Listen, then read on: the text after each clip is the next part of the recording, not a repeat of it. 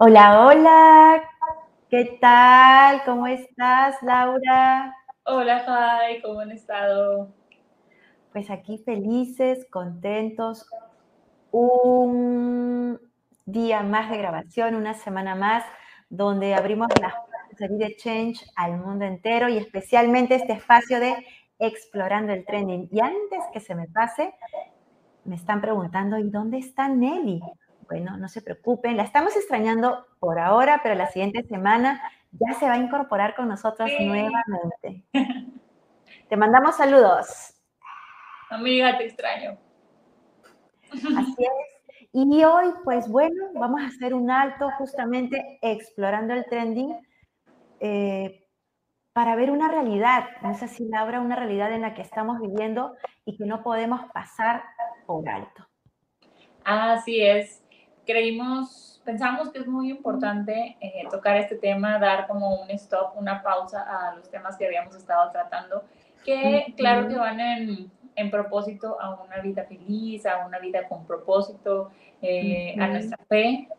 Y este momento, pues nos queremos unir con toda la gente que nos pueda estar viendo y con la humanidad entera, porque estamos viviendo, al menos aquí en nuestro país, una tercera ola de COVID y ha estado muy fuerte, ¿verdad, Jaime? Sí, muy fuerte. Eh, hemos estado viendo las estadísticas y la verdad que esta tercera ola eh, está terrible, ¿no? Está superando todas las estadísticas que se veía venir. Eh, no sé si tienes algunos números que compartirnos, Laura. Así es.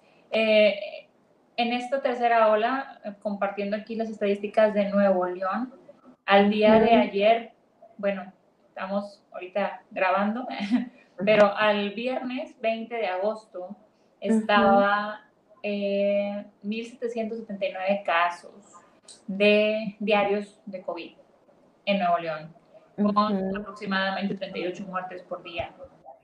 Y esto solamente es un granito de todo lo que se ha estado viviendo en este casi año y medio de pandemia. En Nuevo León van 167 mil casos de COVID y 10.826 muertes.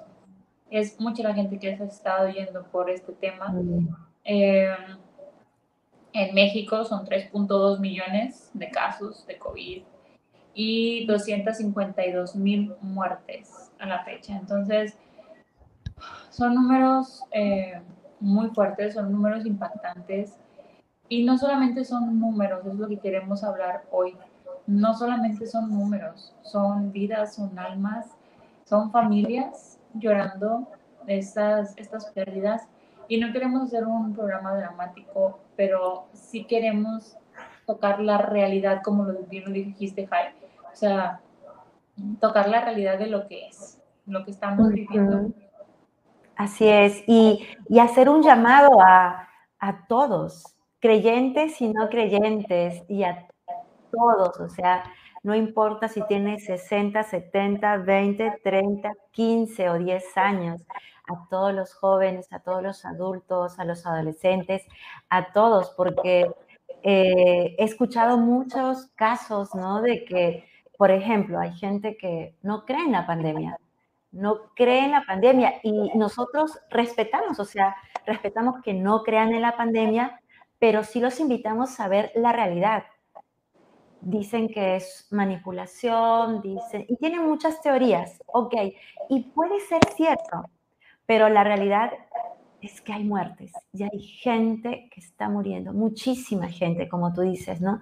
Y, lo triste es que a veces vemos que es gente que pues está cuidando, y a pesar de eso sigue muriendo. Y estas personas, estos eh, amigos o familiares también, ¿no? Porque son casos cercanos, no estoy hablando de gente desconocida, no, gente que conocemos, que son amigos, que, que, que, también van a la parroquia, que son católicos, que son cristianos, que son gente de fe, y que igualmente dicen, pues yo creo en Dios. y, no me vacuno y no creo en nada de esto. Y respetamos, realmente respetamos todo eso, pero sí los, les hacemos un llamado a, a que esto no es cuestión de fe, que creas o no creas en Dios, sino es más bien es un llamado a, a cuidarnos todos, a que todos vivimos en esta tierra, en este mundo, en este estado y que, y que necesitamos cuidarnos porque pues algunos somos muy vulnerables. Y con este COVID, pues nos hemos descubierto eh, que, sea, que, que, tal vez aparentemente tenemos un buen físico, pero te da esto y te das cuenta de que eres débil aquí, débil allá, débil en tus pulmones, débil en muchas cosas de tu cuerpo. Entonces, ha habido muchos casos de, de jóvenes o de adultos que han fallecido, se han enfermado y y han fallecido al poquísimo tiempo de COVID, justamente porque les ha afectado y les ha chocado y pues, y, y, los comentarios han sido, es que estaban tan sanos, estaban tan fuertes y no sabemos qué pasó. Así es. Ahorita que estás comentando eso, y perdón que me ponga así sensible, pero el, esta semana acaba de fallecer un, un amigo de la comunidad a la que pertenezco, pertenezco a la comunidad eh, del Vive. Bueno, hace mucho que no, que no voy, este, pero bueno, al final de cuentas todos somos comunidad. Y esta persona fue uno de mis coordinadores en mi, en mi acompañamiento en la comunidad y 35 años, hay 35 años y se acaba de ir este lunes, martes. Y pues ha sido un golpe muy fuerte por, por el shock de decir, estaba súper joven, o sea, ¿cuánto, cuántas más cosas tenía por vivir. Claro que tenemos fe y sabemos que si el Señor lo llamó es por algo, pero no deja de impactarnos como este virus decíamos de que, ay, bueno, es que yo estoy joven y yo soy la que me sacrifico para ir al mandado por mi familia o lo que sea. Estas variantes, estas mutaciones del, del virus, o sea, ya no respetan edad. También aquí de la parroquia este, a la que pertenezco, esta semana, ayer creo, falleció un muchacho de veintitantos años. Veintitantos años, o sea, jovencitos, jovencitos. Y bueno, no todos pues corren con la misma suerte, por así decirlo. O sea, hay gente que lo, lo, lo pasa, gracias a Dios, en mi casa mi mamá tuvo COVID en mayo, que estuve ausente ahí varias semanas, pues mi mami tenía COVID y pues estuvimos un buen rato este, en su recuperación, estuvo internada. Mi mamá dice, es algo que jamás en la vida le deseas a nadie, es algo muy fuerte, muy pesado. Ahorita tengo a dos amigas muy queridas, este, enfermitas de COVID. Una de ellas, mi queridísima, mi queridísima Nelly, que ahí ya también, si Dios quiere, nos platicará su experiencia en algún momento, que gracias a Dios ya está muy bien, me cabe aclarar, no queremos alarmar, pero, pero sí, sí es algo que, que, te pega fuerte, ¿no? Entonces, y te pega en todos los sentidos, te pega anímicamente, te pega, te pega físicamente, y otra amiguita también que, que adoro, este, también, o sea, dice, ha sido algo eh, muy fuerte. Luchar con ese virus ha sido algo muy fuerte. Son personas de mi edad. Bueno, la Nelly es más, es más jovencilla. Este, pero al final de cuentas nos, nos pensamos con la vida segura, con la salud segura y, y no. O sea, es hacer conciencia de decir, veo por mí y veo por los demás. Y también le comentaba a, a una persona estas semanas pasadas pues ahora hasta resulta más fácil, no sé, Jai, si te pasa, pero resulta más fácil decir, ¿sabes qué? No voy a salir o no voy a hacer esto, no voy a hacer lo otro, porque no quiero traer el virus a mi casa o por esto. Pero así como cuidamos a los demás, hay que cuidarnos a nosotros mismos. O sea, qué bueno que yo cuide aquí a mi familia de no traerles el virus, pero también pensar en mí, o sea, no creer que yo estoy exenta a cualquier situación de estas. Así es. Así es, porque hoy en día, pues, algo que tú estás diciendo eh, es con respecto también a las estadísticas. Si bien en la primera y en la segunda ola, la mayoría de infectados, de enfermos y de este, personas que partieron a la casa del padre fueron adultos y adultos mayores. En cambio, ahora la realidad es todo lo contrario. Más el índice es más alto en los jóvenes. Así es. Entonces, ¿Y otra cosa? Sí, no, adelante. Sí, entonces que, que, es un llamado de atención también, ¿no? A, a, que de repente, ahí es donde quisiera compartir también, eh, es qué está pasando con, con los jóvenes que, que, ahora, pues, no sé, aquí la realidad en México es que acabamos de pasar las vacaciones. Y es cuando más todo el mundo se ha visto, pues, yo vivo aquí en el centro de Guadalupe y pues 9, 10 de la noche y tú ves que parece 7, 6 de la tarde y lleno y sin cuidarse, entonces, o vas al centro y tú ves un mar de gente en fin de semana y tú dices, mejor nos vamos, porque está lleno y, sin ningún cuidado. Eh, sin ningún cuidado no me refiero a los, a los lugares en sí, a las tiendas, no, sino a esa separación, a esa, la gente, eh, no puedes estar en una banqueta y pues y estás en constante roce con todos los demás. Entonces, es eso, ¿no? Y los, gentes, los jóvenes hoy en día he visto que los salones de eventos y muchas cosas se han abierto, pero pues lamentablemente eh, no ha habido ese cuidado personal que tú dices, ¿no? Y sabes que también ahorita que mencionas eso, obviamente se entiende que después de año y cachito de, de estar encerrados, entre comillas, más bien de una nueva normalidad, este, pues uno tiene ganas de, dices, quiero hacer las cosas como antes. Y está bien, es válido, es lo que decíamos al principio. O sea, la necesidad de, de ser social, del contacto con, con la naturaleza, con tu rutina, del, mentalmente también, o sea, dice mucho. Y es válido, creo que todos, todos, todos lo hemos hecho. Pero realmente, cuando ves el pico así de alto, es decir, me voy a detener tantito. ¿Por qué?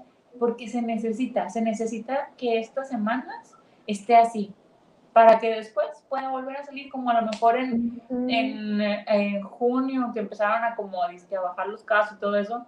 Sí. O sea, hacer esos sacrificios que son, son momentáneos, o sea, es, es simplemente eso. Y, por ejemplo, también, ahorita que mencionabas de que de los lugares que están pues, abiertos, etcétera, entendemos que no se pueden cerrar todos los negocios y que pues hay gente, pues que de eso vivimos, ¿no? De eso comemos.